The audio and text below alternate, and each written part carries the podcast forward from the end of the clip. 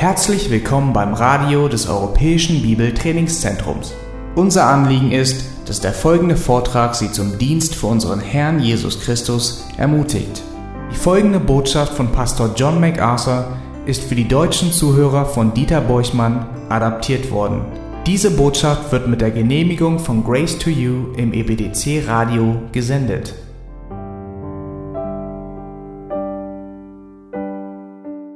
Lasst uns unsere Bibeln wieder aufschlagen. In Jakobus Kapitel 1, die Verse 2 bis 12 betrachten wir.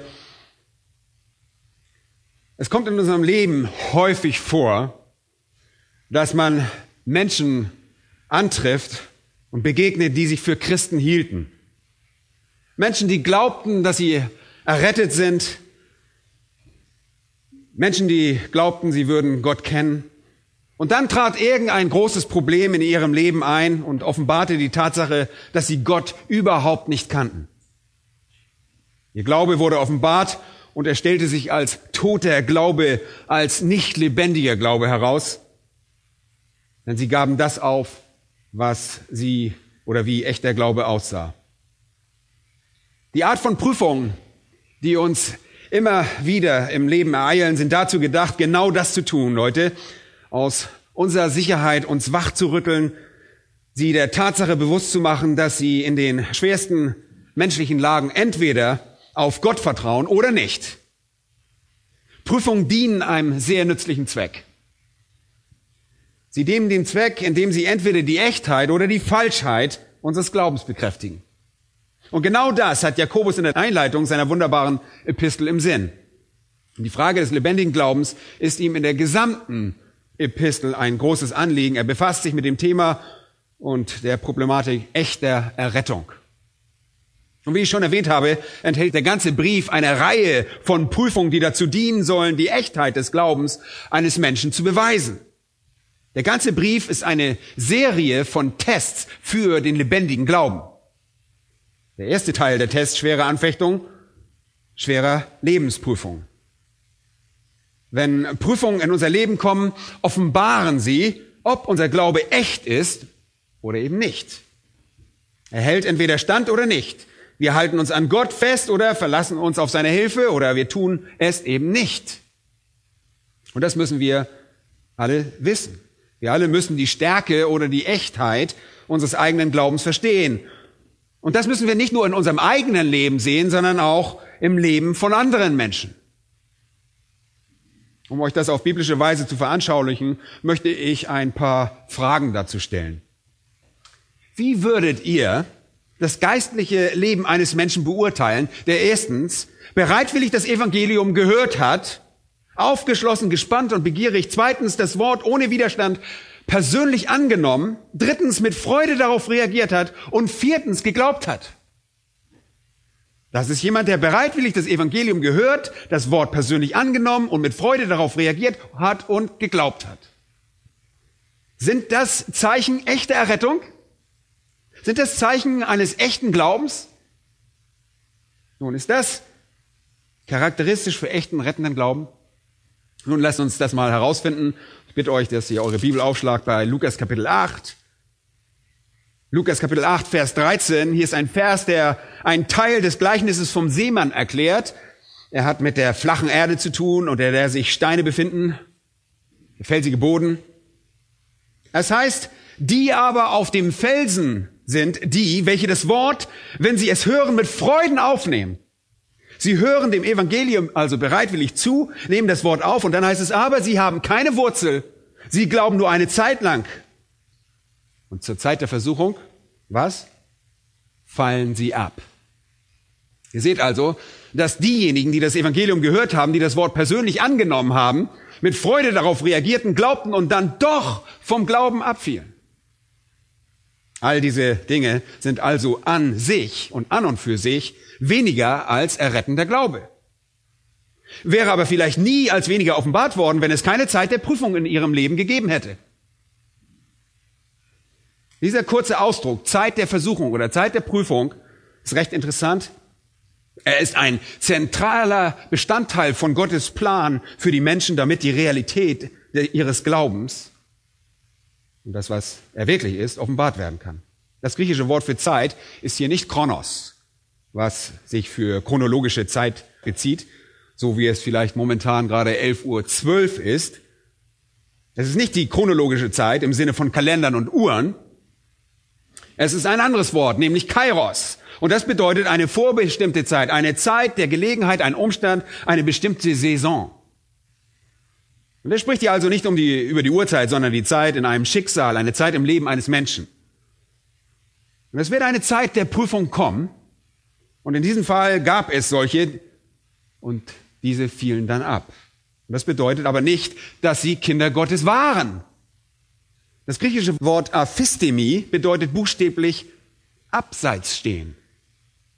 In der Zeit der Prüfung stehen sie also bereits schon abseits von Gott. Sie waren nie seine Kinder. Und die Prüfung macht das deutlich. Und in 1. Johannes Kapitel 2, Vers 19 sehen wir das sehr deutlich. Das sagt, denn wenn sie von uns gewesen wären, so wären sie bei uns geblieben, geblieben. Aber es sollte offenbar werden, dass sie alle nicht von uns sind. Und das sind Menschen, die in der Zeit der Prüfung allein dastehen. Sie stehen abseits von Gott. Sie kennen Gott eigentlich gar nicht. Sie finden zwar, wie der Samen in Lukas 8, ein wenig Erde, die gerade so ausreicht, damit die Pflanze aufrecht stehen kann, aber sie entwickelt nie richtige Wurzeln. Es geht hier also nicht um eine Entwurzelung. Sie hatten ja, es gab nie eine Wurzel.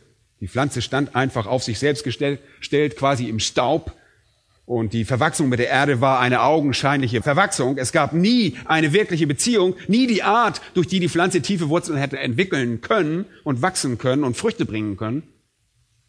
Aber Leute, die Realität dieser Art von unzureichenden Glauben wurde erst durch die Prüfung sichtbar. Übrigens wird hier in Lukas 18, Vers 13 dasselbe, derselbe Begriff, Perasmus, Zeit der Prüfung, ja, Prüfung ist Perasmus, verwendet, über den auch Jakobus spricht. Prüfungen können den Glauben nicht zerstören. Das müsst ihr wissen, das haben wir gerade gesungen, ja, im letzten Lied. Das müsst ihr wissen und ich möchte das immer wieder betonen. Prüfungen zerstören wahren Glauben nicht. Sie stellen ihn nur auf die Probe. Und der Glaube, der sich bei Prüfung bewährt, erweist sich als echter Glaube, während der Glaube, der die Prüfung nicht besteht, sich als falscher Glaube erweist. Prüfungen können Glauben nicht zerstören. Sie können ihn nur auf den Prüfstand stellen. Letzte Woche haben wir darüber gesprochen, dass die Prüfungen vielen Zwecken dienen. Gott schickt uns Prüfungen, damit wir demütig werden. Gott schickt uns Prüfungen, damit wir uns von der Welt lösen. Er schickt uns Prüfungen, damit wir uns auf ewige Dinge konzentrieren. Er schickt uns Prüfungen, damit wir erkennen, wen wir wirklich oder was wir wirklich lieben. Er schickt uns Prüfungen, um uns das, den Wert von Gottes Gunst und Segen zu lehren. Er schickt uns Prüfungen, um uns befähigen, anderen bei ihren Prüfungen zu helfen. Er schickt uns Prüfungen, um uns stärker zu machen, damit wir nützlicher werden. Und eine Sache haben wir nicht mal erwähnt. Manchmal schickt er uns Prüfungen, um uns für unsere Sünde zu züchtigen und uns der Vollkommenheit näher zu bringen. Aber Jakobus befasst sich hauptsächlich aus einem Grund mit diesem Thema, aus dem er Schwierigkeiten schickt, nämlich die Prüfung der Echtheit unseres Glaubens. Wie ich es letzte Woche ausgedrückt habe, um die Kraft unseres Glaubens zu messen. Wahrer Glaube wird also inmitten einer Prüfung ausharren. Wahrer Glaube hält sich fest und geht voran. Er wird bis zum Ende jeder Prüfung ausharren und jede Prüfung erdulden. Und die Frage, zu der Jakobus uns wirklich hinzieht, ist, wie macht er das? Wie kann wahrer Glaube jede Prüfung erdulden? Wie kann wahrer Glaube jeglichen Verlust ertragen und sich dennoch weiter an seinen Glauben und an Gott festhalten? Was hat uns die Fähigkeit ausharren und nicht abzufallen gegeben? Nun, oder was gibt uns diese Fähigkeit auszuharren und nicht abzufallen? Nun, es gibt zahlreiche Komponenten, und wir haben uns bereits damit befasst. Zuerst haben wir laut Jakobus gesehen, dass wir eine freudige Einstellung brauchen. Wahrer Glaube zeichnet sich durch eine freudige Einstellung inmitten der schwersten Prüfung aus. Vers 2 schaut hinein, meine Brüder, achtet es lauter Freude. Reine Freude, lauter Freude, wenn ihr in mancherlei Prüfungen geratet. Die erste Einstellung, die charakteristisch ist für wahren Glauben, ist also Freude inmitten von Prüfungen. In jeder Prüfung gibt es irgendwo ein Fenster, in dem der wahre Gläubige eine Quelle der Freude finden kann. Und vielleicht ist es nur äh, das Bewusstsein dafür, dass Gott in Kontrolle ist. Und das wissen wir, dass er das ist. Vielleicht ist es die Hoffnung auf den Himmel. Aber eines ist sicher, der wahre Gläubige wird eine freudige Einstellung haben und diese müssen wir in unserem eigenen geistlichen Leben kultivieren, diese Freude. Wegen all der positiven Dinge, die Prüfung bewirken und aufgrund der Tatsache, dass Prüfungen niemals wahren Glauben zerstören können, nie den Plan Gottes wirklich verhindern können, wegen all dieser Dinge können wir uns inmitten jeder Prüfung freuen. Eine freudige Einstellung also. Zweitens ist für die Fähigkeit auszuharren ein einsichtiger Verstand nötig. Vers 3. Da heißt es, da ihr ja wisst, Wissen hat mit Verstand zu tun, da ihr ja wisst, dass die Bewährung eures Glaubens standhaftes Ausharren bewirkt. Ihr müsst Prüfungen mit dieser Kenntnis angehen. Und ihr müsst wissen, dass Prüfungen Ausharren bewirken, also Durchhaltevermögen, Standhaftigkeit. Ohne Prüfung werdet ihr nicht gestärkt werden, um auszuharren. Also eine freudige Einstellung und ein einsichtiger Verstand. Und drittens haben wir einen gehorsamen Willen festgestellt. In Vers 4 benutzt er im Griechischen ursprünglich ein Imperativ, ein Befehl und sagt, das standhafte Ausharren aber soll ein vollkommenes Werk haben, damit ihr vollkommen und vollständig seid und es euch an nichts mangelt. Und mit anderen Worten bedeutet das, lasst die Prüfung kommen. Lasst sie das Durchhaltevermögen bringen. Lasst das Ausharren Vollkommenheit bringen. Vollkommenheit bringt hier geistliche Reife, erinnert ihr euch? Lasst sie das tun, was Gott beabsichtigt. Lasst sie euch demütig machen. Lasst sie euch von der Welt lösen. Das spricht alles von einem Imperativ, Befehl. Lasst sie euch auf eine ewige Hoffnung konzentrieren. Lasst sie offenbaren, was ihr wirklich liebt. Lasst sie euch lehren, Gottes Segen wertzuschätzen. Lasst sie euch befähigen, anderen zu helfen und lasst sie Kraft in euch entwickeln, damit ihr auch in der Zukunft noch auf größere Art und Weise eingesetzt werden könnt. Lasst sie euch züchtigen, wenn nötig. Denn das bewirkt Läuterung. Mit anderen Worten, lasst sie das tun, was Gott beabsichtigt. Kämpft nicht dagegen an. Lauf nicht weg davon. Die richtige Einstellung, wenn uns also eine Prüfung geeilt ist, eine freudige Einstellung, ein einsichtiger Verstand, der die Zwecke Gottes versteht und drittens ein gehorsamer Wille, der dies begierig und gespannt akzeptiert. Ja, in dem Bewusstsein, dass die Prüfungen uns helfen, wie Christus zu werden. Und das ist der Weg der Reife. Heute Morgen wollen wir uns mit den letzten beiden Einstellungen befassen, die wir brauchen, die nötig sind, um ausharren zu können. Viertens brauchen wir ein gläubiges Herz, ein gläubiges Herz.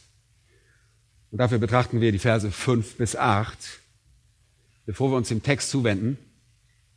Lasst uns annehmen, ihr macht eine Prüfung durch und, und versucht wirklich euer Bestes, um eine freudige Einstellung zu bewahren, einen einsichtigen Verstand und einen gehorsamen Willen. Aber ich habe wirklich Schwierigkeiten zu begreifen, was da vor sich geht, was da geschieht. Vielleicht sagt ihr, oh, weißt du, ich will ja die richtige Einstellung haben.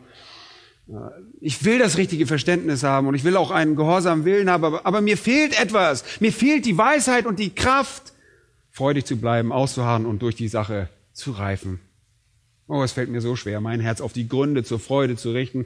Es fällt mir schwer, dies zu verstehen und es fällt mir schwer, es zuzulassen. Ich brauche Hilfe. Was soll ich nur tun? Nun, was ihr wirklich braucht, ist Weisheit. Für eine Prüfung braucht ihr Weisheit.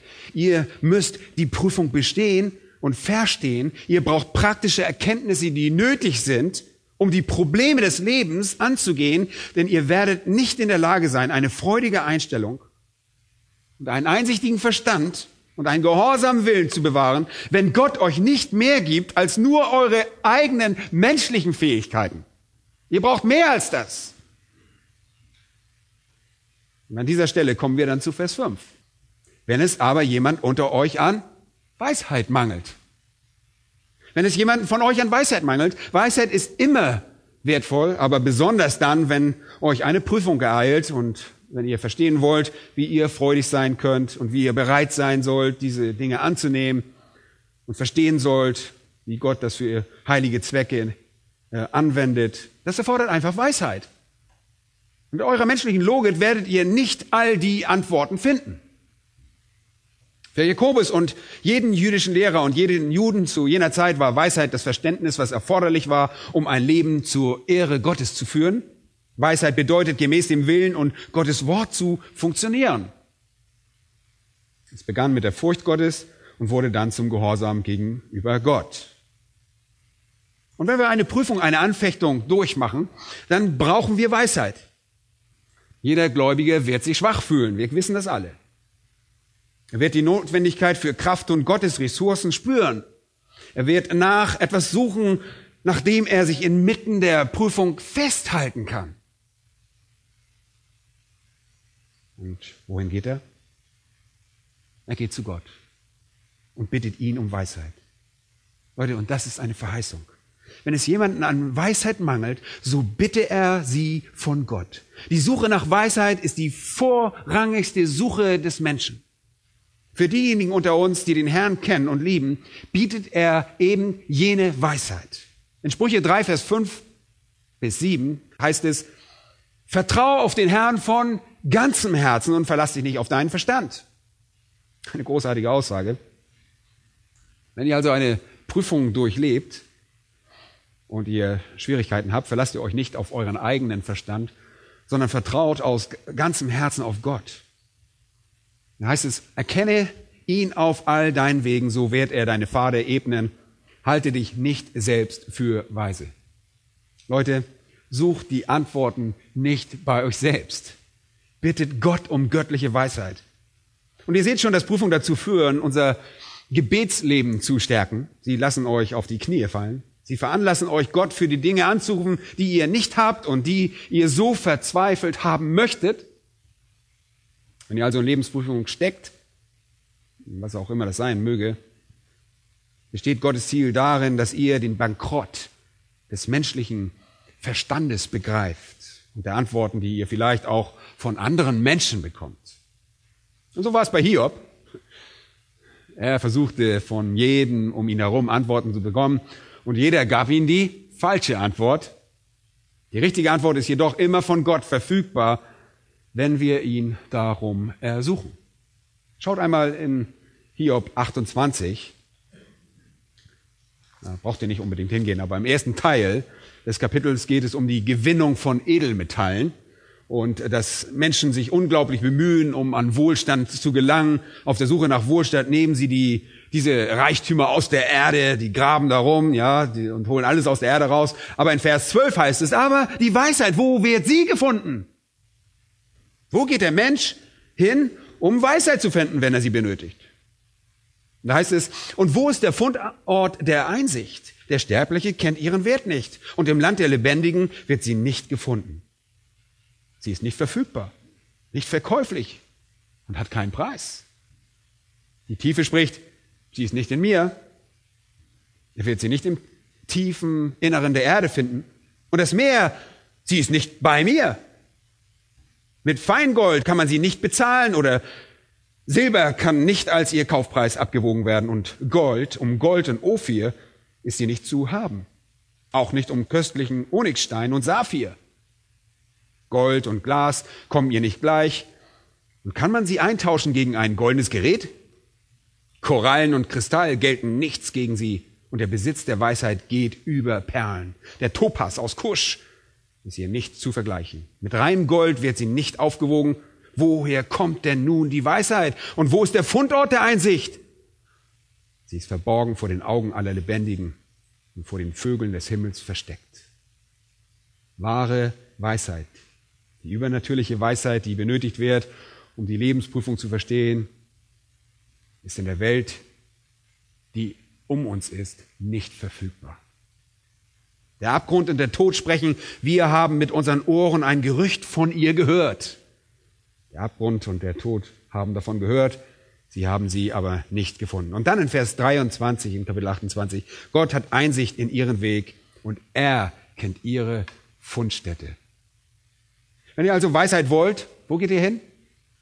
Ihr geht zu Gott. Wir wollen die Dinge wirklich nicht vereinfachen. Wir wollen nicht das irgendwie versimplifizieren, gibt es ein Wort, äh, zu, zu einfach darstellen. Wir wollen einfach nur betonen, was die Bibel sagt. Ich möchte, dass ihr versteht, dass die Schrift ganz einfach sagt, wenn ihr eine Prüfung durchmacht, Gott derjenige ist, zu dem ihr gehen sollt. Das ist viel wichtiger, als zu all euren Freunden zu rennen, um Antworten zu bekommen und in derselben Situation wie Hiob dann zu landen. Das ist viel wichtiger, als irgendwelche Termine für irgendwelche Seelsorge zu machen, bevor ihr überhaupt irgendetwas getan habt, um den Verstand Gottes zu berücksichtigen und zu konsultieren. Leute, die Verheißung Gottes in diesem Vers in Jakobus ist eine der größten Verheißungen in der ganzen Schrift, wenn nicht sogar die größte Verheißung für einen Gläubigen, der in dieser Welt lebt. Es ist die Verheißung, dass Gott ihm Weisheit gibt. Und zwar dann, wenn er sie braucht. Ich meine, was gibt es sonst noch? Was könnten wir sonst uns mehr wünschen als die göttliche Erkenntnis, um jede Lebensprüfung zu verstehen und richtig darauf zu reagieren? Gott gibt uns Weisheit. Über was für eine Art und Weisheit reden wir? Wir reden hier nicht über philosophische Spekulation. Wir reden davon, das Richtige zu tun. Wir reden davon, zu verstehen, was in Gottes Verstand vor sich geht. Wir reden davon, was Jakobus eingehend in Kapitel 3, Vers 17 diskutiert. Das ist die Weisheit von oben, die rein und friedfertig ist. Das ist das richtige Verhalten in allen Fragen des Lebens. Darum geht es. Und das ist die Art von Weisheit, die allein von Gott kommt. Und irgendwo auf unserem Weg müssen wir alle dahin zurückkehren. Wenn Christen heutzutage Schwierigkeiten durchmachen, besteht ihre erste Reaktion in der Regel dahin, zu irgendwelchen Menschen zu laufen. Aber hier steht, wenn jemand unter euch an Weisheit mangelt, so erbitte er sie von Gott. Worum bittet ihr? Ihr bittet um eine Art von Verständnis, die es euch erlauben wird, freudig zu sein und euch unterzuordnen. Ihr betet um das, was das Richtige in dieser Situation ist. Und ich bete, dass die Menschen inmitten all der Situationen und Schwierigkeiten, die sie zu haben scheinen, lernen würden. Ja, dass Schwierigkeiten dazu sind, sie nicht zu anderen Menschen, sondern zu Gott näher zu bringen. Um in ihm die einzige Quelle wahrer Weisheit, den Pfad der richtigen Reaktion zu finden. Und schaut einmal in Vers 5. Wenn es aber jemand unter euch Weisheit mangelt, so erbitte er sie von Gott. Leute, das ist wieder ein Imperativ, ein Befehl. Das ist nicht optional, das ist obligatorisch. Das ist ebenso ein Gebot zu beten, wie betet ohne Unterlass. Das ist ebenso ein Gebot zu beten, wie das in 1. Timotheus Kapitel 2, wo gläubige Männer aufgefordert werden, ihre heiligen Hände zum Gebet zu erheben. Das ist ein Gebot, das uns zum Gebet auffordert. Prüfungen sollen uns in unserer Abhängigkeit von Gott ihm näher bringen. Wir sollen erkennen, dass wir keine menschlichen Hilfsmittel haben, sondern dass uns nur ein unsichtbares Mittel zu unserer Unterstützung bleibt. Und das ist bei Gott zu finden. Der wahre Gläubige wird bei einer Prüfung also wissen, dass er Weisheit braucht und Gott dafür anruft. Man kann ihn fast nicht davon abhalten. Ja, man kann uns davon nicht abhalten, dass wir zu Gott gehen und ihn anrufen, aber wisst ihr was? Wir müssen das viel mehr tun. Viel mehr. Am Ende von Jakobus 5, Vers 16 heißt es, das Gebet eines Gerechten vermag viel, wenn es ernstlich ist. Und dann kommt die Illustration von Elia. Ihr kennt diese Geschichte. Ein Menschen von gleicher Art wie wir, heißt es dort, und er betete inständig, dass es nicht regnen solle. Und es regnete drei Jahre und sechs Monate nicht im Land und er betete wiederum, da gab der Himmel Regen und die Erde brachte ihre Frucht. Gott erhörte Gebete und er erhört Gebet. Er antwortet. In unserem Text Vers 5 sehen wir, so bitte er sie von Gott. Und das ist ein Gebot für uns, zu beten. Lasst Prüfung euch Gott näher bringen. Lasst Prüfung euch zum Gebet motivieren. Das ist der Gedanke. Wenn ihr irgendwelche ernsthaften Schwierigkeiten in eurem Leben durchmacht, und diese euer Gebetsleben nicht bereichert und euch nicht dem Thron der Gnade näher gebracht haben, dann werden die Schwierigkeiten vielleicht andauern, bis ihr endlich aufwacht und anfangt, das zu tun. Die Quelle der Weisheit ist vorhanden, wenn wir nur dorthin gehen würden. Was werden wir finden, wenn wir dort ankommen? Vers 5. So erbittet er sie von Gott, der allen gerne gibt. Der allen gerne, gerne gibt. Und wir haben einen großzügigen, einen, einen barmherzigen Gott, der uns gerne die Dinge gibt, nach denen wir streben. In Sprüche 2, Max hat uns gestern diesen, äh, dieses Kapitel ganz auswendig aufgesagt, heißt es hier, so dass du der Weisheit dein Ohr leist und dein Herz der Einsicht zuwendest. Wie bekomme ich das? Wenn du um Verständnis betest und um Einsicht flehst. Wenn du sie suchst wie Silber und nach ihr forscht wie nach Schätzen, dann wirst du die Furcht des Herrn verstehen und die Erkenntnis Gottes erlangen. Denn der Herr gibt Weisheit und aus seinem Mund kommen Erkenntnis und Einsicht. Bei Gott ist die Weisheit verfügbar und Gott möchte sie dem geben, dessen Herz danach strebt. Aber in gewissem Sinne hält er sie zurück, bis ihr zu ihm kommt und ihn darum bittet und eure Liebe, euer Vertrauen und eure Abhängigkeit von ihm beweist. In Jeremia 29, Vers 11 heißt es, denn ich weiß, was für Gedanken ich über euch habe, spricht der Herr, Gedanken des Friedens und nicht des Unheils, um euch eine Zukunft und eine Hoffnung zu geben. Mit anderen Worten, um euch das zu geben, was von Nutzen ist. Und ihr werdet mich anrufen und hingehen und zu mir flehen und ich will euch erhören. Ja, ihr werdet mich suchen und finden, wenn ihr von ganzem Herzen nach mir verlangen werdet. Und ich werde mich von euch finden lassen, spricht der Herr. Das griechische Wort für gerne, haplos, ist wunderbar. Es bedeutet bedingungslos. Es bedeutet ohne zu verhandeln. Es bedeutet freigebig und großzügig. Und das erinnert an die Worte in Matthäus Kapitel 7, Verse 7 bis 11. Da heißt es, bittet, so wird euch gegeben. Sucht, so werdet ihr finden. Klopft an, so wird euch aufgetan. Denn jeder, der bittet, empfängt und wer sucht, der findet und wer anklopft, dem wird aufgetan. Oder ist unter euch ein Mensch, der, wenn sein Sohn ihn um Brot bittet, ihm einen Stein gibt? Und wenn er um einen Fisch bittet, ihm eine Schlange gibt? Denn nur ihr, die ihr Böses seid, euren Kindern gute Gaben zu geben versteht, wie viel mehr wird euer Vater im Himmel und denen Gutes geben, die ihn bitten? Die Verheißung ist da, Leute. Wenn ihr Schwierigkeiten durchmacht, wenn ihr in Bedrängnis seid, wenn ihr eine Prüfung durchlebt, geht im Gebet zu Gott. Er verhandelt nicht, er stellt keine Bedingung, er gibt die Weisheit. Und er gibt die Weisheit, die ihr braucht, um die Prüfung zu überstehen und zu verstehen und dann darauf zu reagieren. Er ist freigebig und großzügig. Und dann fügt Jakobus in äh, Vers 5 noch hinzu, und ohne Vorwurf. Und das bedeutet eigentlich nichts weiter, als dass er nichts zurückhält, überhaupt nichts zurückhält.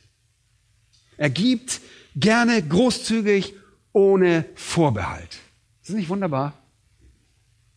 Und das ist die negative Form der vorherigen Aussage. In Kapitel 1, 17 heißt es, dass er der Geber jeder guten Gabe ist und jedes vollkommene Geschenk ist. Bei ihm ist keine Veränderung und kein Schatten in Folge von Wechsel. Er gibt und gibt und gibt.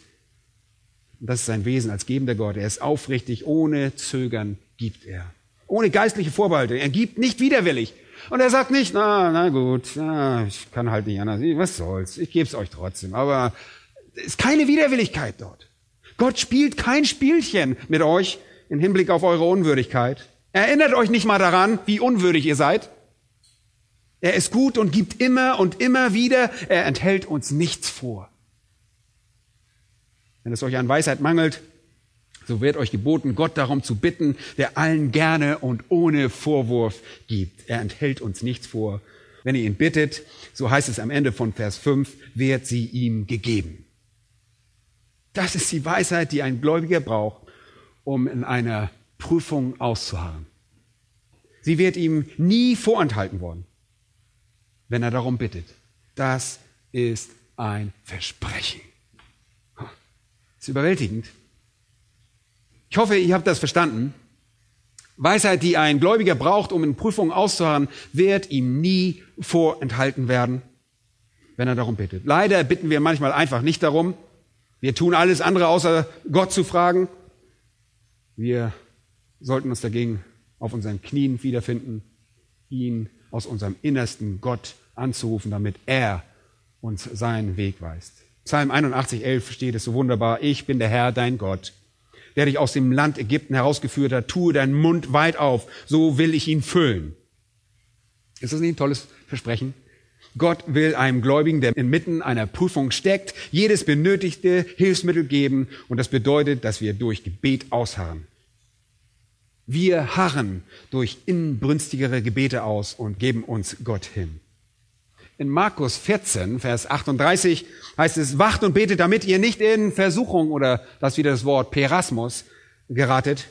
Wacht und betet, damit ihr nicht in Perasmus geratet und wenn ihr dann einmal drinsteckt, wenn euch eine Prüfung geeilt, sorgt dafür, dass sie nie zu einer Versuchung wird, indem ihr euch auf Gott verlasst.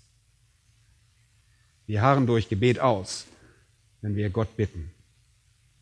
Aber bitte achtet einmal, dass in Vers 6 eine Bedingung gestellt wird.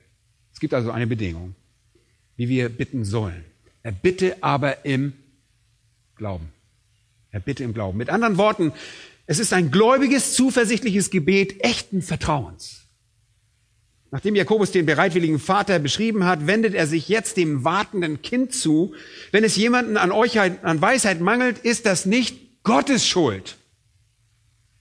Wenn ihr eure Prüfung nicht versteht, wenn ihr euch vor Gram verzehrt und nicht versteht, warum eine Frau oder euer Mann gestorben oder weggelaufen ist, warum jemand eine Krankheit bekommen hat oder wenn ihr nicht wisst, warum ihr von eurem wirtschaftlichen oder finanziellen Problem, Probleme mit der Behausung, eurem Auto, eurem Arbeitsplatz oder äh, einem Sorgen ereilt wurdet, wenn ihr Prüfung durchmacht und den Grund dafür nicht verstehen könnt, dann ist der Grund dafür anfangs schlicht und einfach, dass ihr Gott nicht gebeten habt.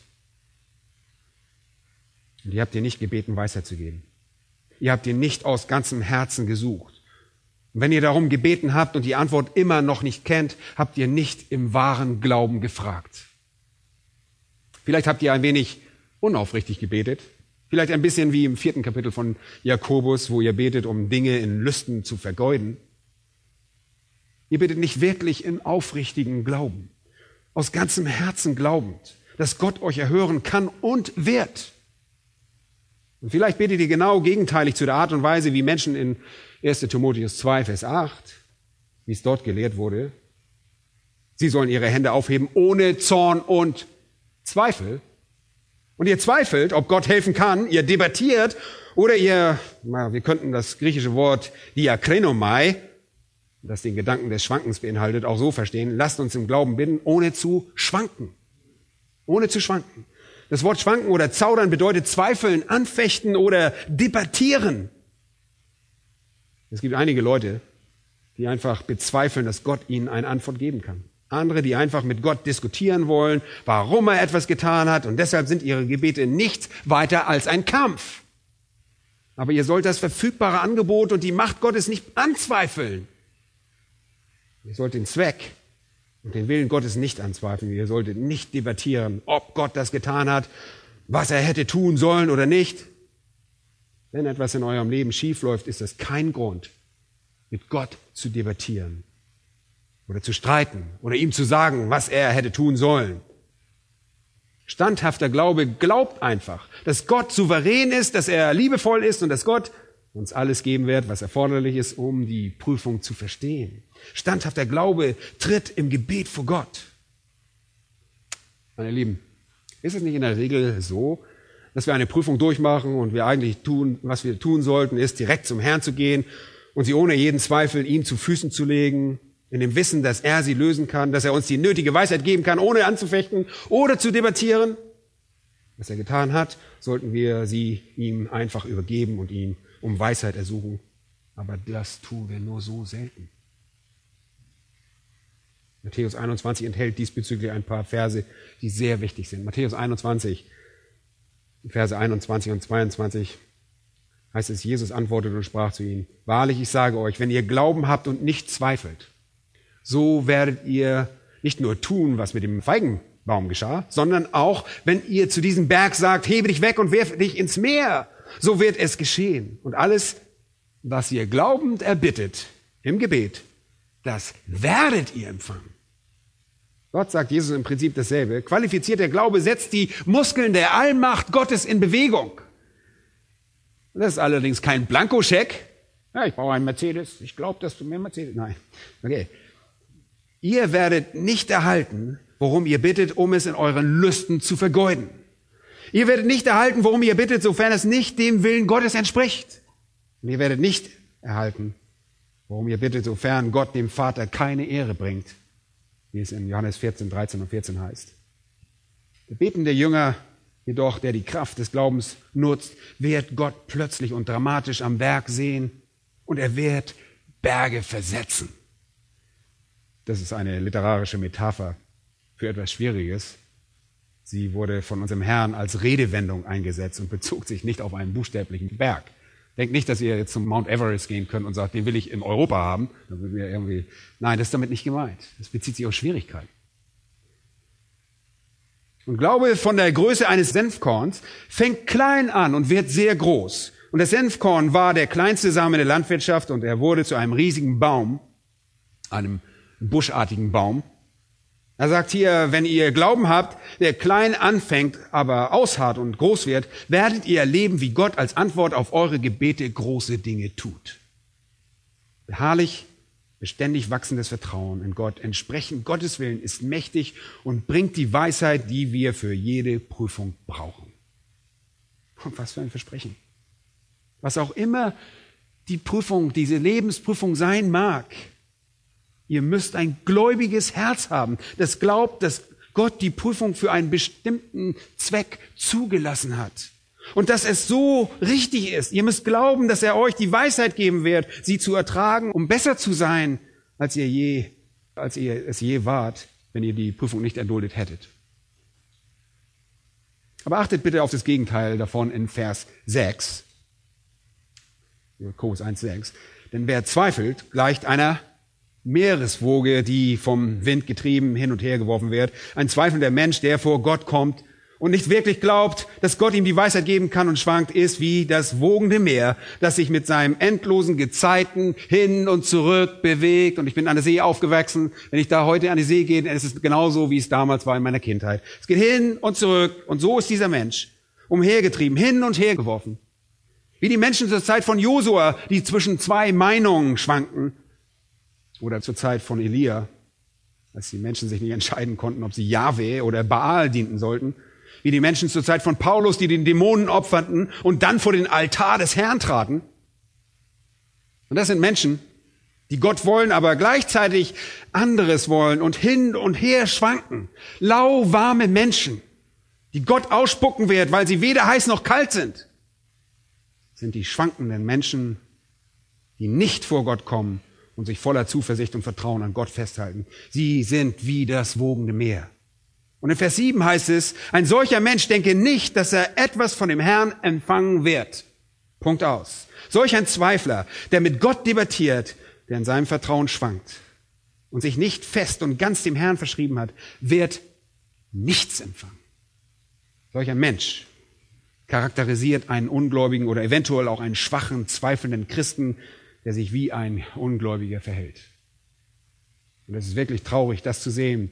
Ein Mensch, der in die Gemeinde kommt und das ein geheuchelter Christ ist, der nicht echt ist, der in eine Prüfung gerät und beginnt zu zweifeln, mit Gott zu streiten. Er wird zornig auf ihn werden und dann irgendwann ist er der aus der Gemeinde wieder weg. Und man sieht ihn nie wieder. Aber sehr häufig und in vielerlei Hinsicht ebenso tragisch ist ein Christ, der schwach in seinem Glauben ist. Er macht eine schwere Prüfung durch und statt eine freudige Einstellung zu haben, einen einsichtigen Verstand, einen gehorsamen Willen und ein gläubiges Herz, schwankt er hin und her und ist ein emotionales Nervenbündel und kann Gott nicht vertrauen.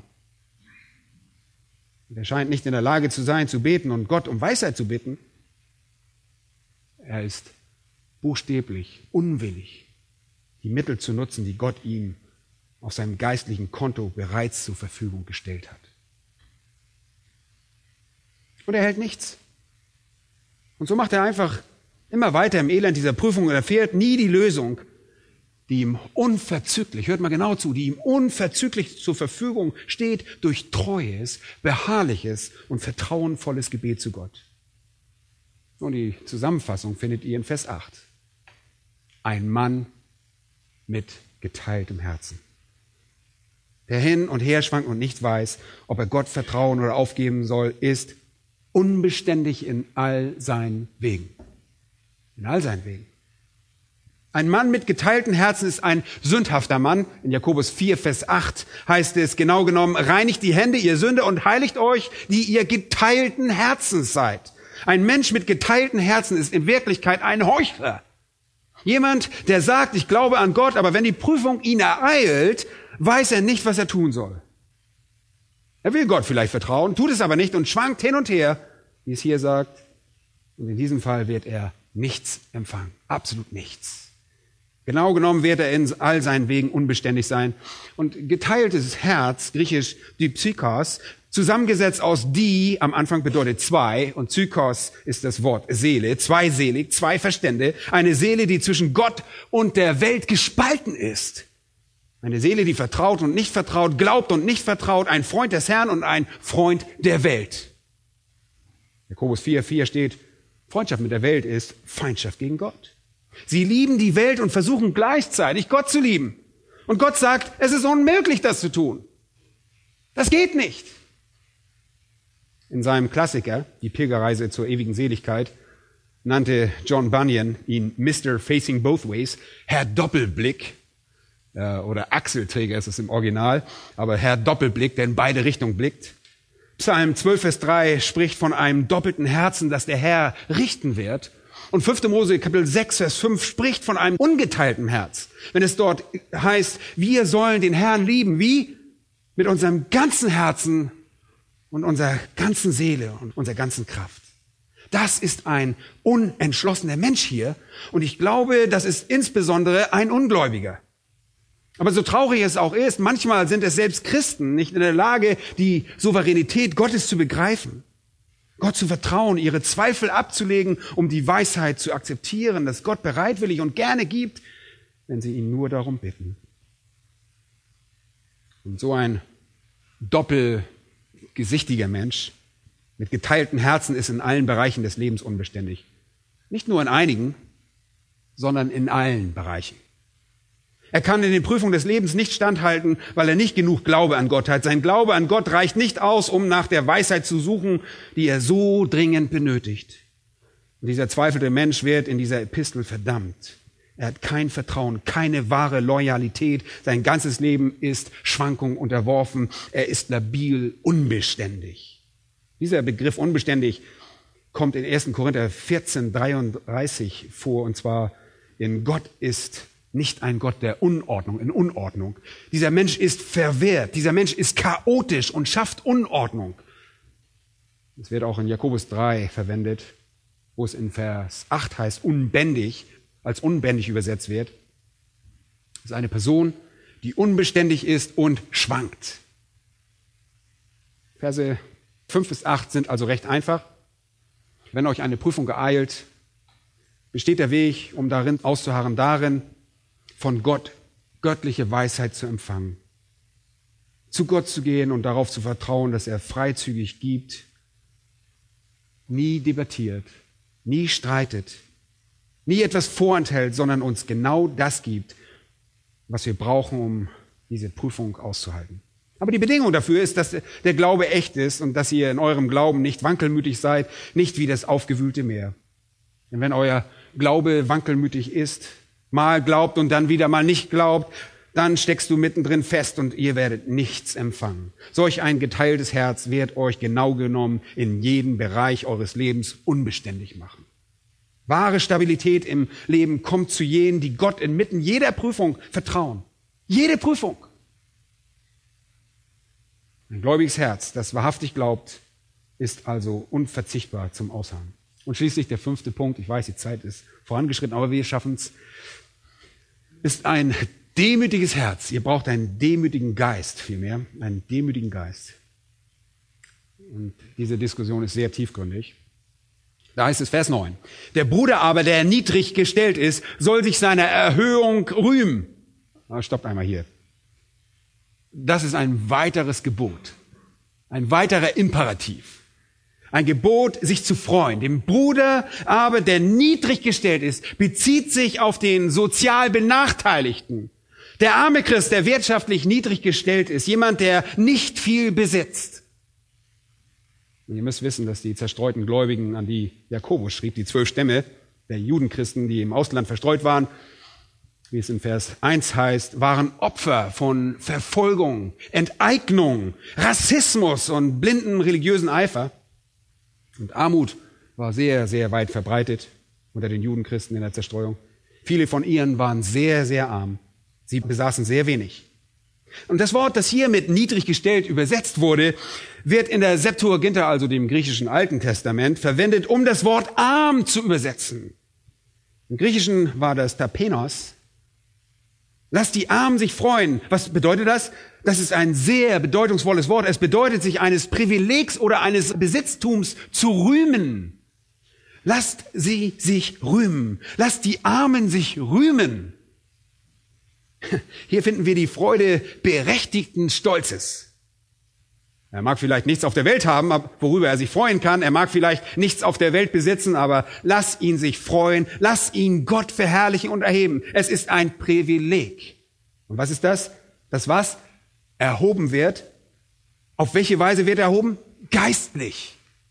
Er mag vielleicht zum Unrat und zum Abschaum der Welt gehören, aber er kann sich freuen, weil er vor Gott erhaben ist. Jakobus sagt also, wenn ihr nichts in diesem Leben habt, wenn ihr benachteiligt wurdet, so dass ihr euch ganz unten wiederfindet auf der unteren Leiter, so habt ihr dennoch Anlass zur Freude, weil ihr geistlich erhaben seid.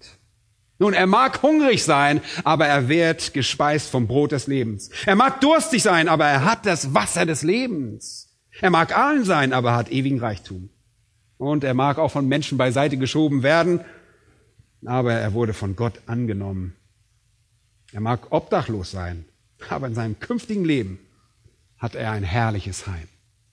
Jakobus sagt, ihr armen Leute, freut euch, dass ihr Gottes Aufmerksamkeit empfangen habt und dass eure Prüfungen euch vollkommen machen werden, um euch dadurch in der geistlichen Dimension zu erheben. Wenn Gott etwas wegnimmt, tut er das, um euch geistlich reif zu machen. Wenn er euch geistlich reif macht, das ist eine Erhöhung. Der Mensch, der benachteiligt ist, kann diese Benachteiligung, seine Prüfung also akzeptieren, aufgrund der Hoffnung, dass Gott ihn dadurch in der geistlichen Dimension erhöht und letztlich zur ewigen Herrlichkeit führt, ihn letztendlich zu dem Tag erhebt, wenn er das ganze Erbe empfangen wird, das den Heiligen, die Gott lieben, verheißen wurde. Toll. Eines Tages, so sagt auch Petrus, wird ein Erbe empfangen, über das er sich jubelnd freuen wird, mit unaussprechlicher und herrlicher Freude. Wir können uns also in jeder Prüfung freuen. Wir können uns bei jeder Benachteiligung freuen, weil Gott uns für eine erhabene Position in seinem Reich auserwählt hat. Paulus sagte, dass die Leiden der jetzigen Zeit nicht ins Gewicht fallen werden gegenüber der Herrlichkeit, die an uns offenbart werden soll. Das könnt ihr in Römer 8, Vers 17 nachlesen und den folgenden Versen dort. Uns erwarten wahre Reichtümer. Armut ist also eine kurzfristige Prüfung, die nicht sehr lange andauert. Und diejenigen unter uns, die diese Art von Prüfung erdulden, zu denen Armut gehört, können sich auf eine herrliche Zeit der Erhebung freuen. Um es noch einmal zusammenzufassen, erwartet es nicht, eure Freude von irgendwelchen weltlichen Umständen abzuleiten. Dann werdet ihr auch nicht enttäuscht sein, wenn ihr nichts habt. Bezieht eure Freude aus eurer geistlichen Erhöhung, eurer Errettung durch Gott, euren zunehmenden Christusähnlichkeit und der Tatsache, dass ihr eines Tages in seiner Gegenwart sein werdet.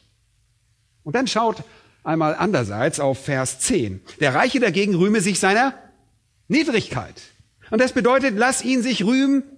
Und hier gilt dasselbe Verb. Lass ihn sich erhöhen und lobpreisen. Lass ihn sich seiner Niedrigkeit rühmen. Du denkst, was ist das denn? Der reiche Bruder, über den wir reden, der reiche Christ, für den alles gut zu verlaufen scheint, so viele Prüfungen im Leben beziehen sich auf Armut, dieser reiche Mensch, bei dem alles in geordneten Bahnen verläuft, soll sich freuen, nicht wegen seines Reichtums, sondern wegen seiner Niedrigkeit, seiner Demut.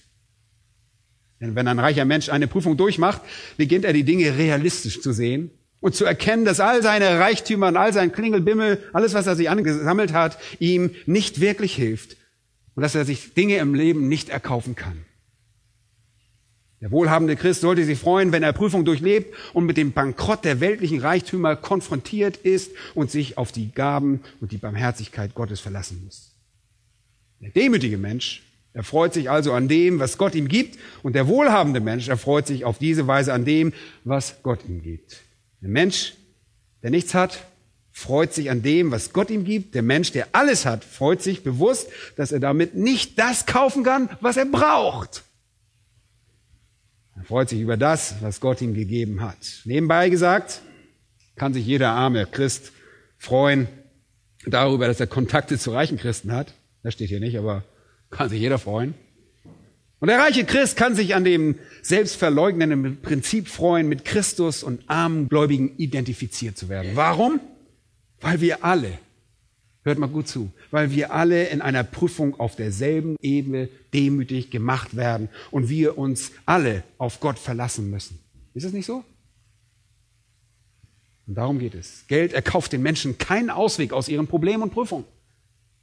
Es mag zwar wirtschaftliche Probleme lösen, aber dann werdet ihr von einer Reihe anderer Probleme ereilt werden, die mit Geld nicht gelöst werden können.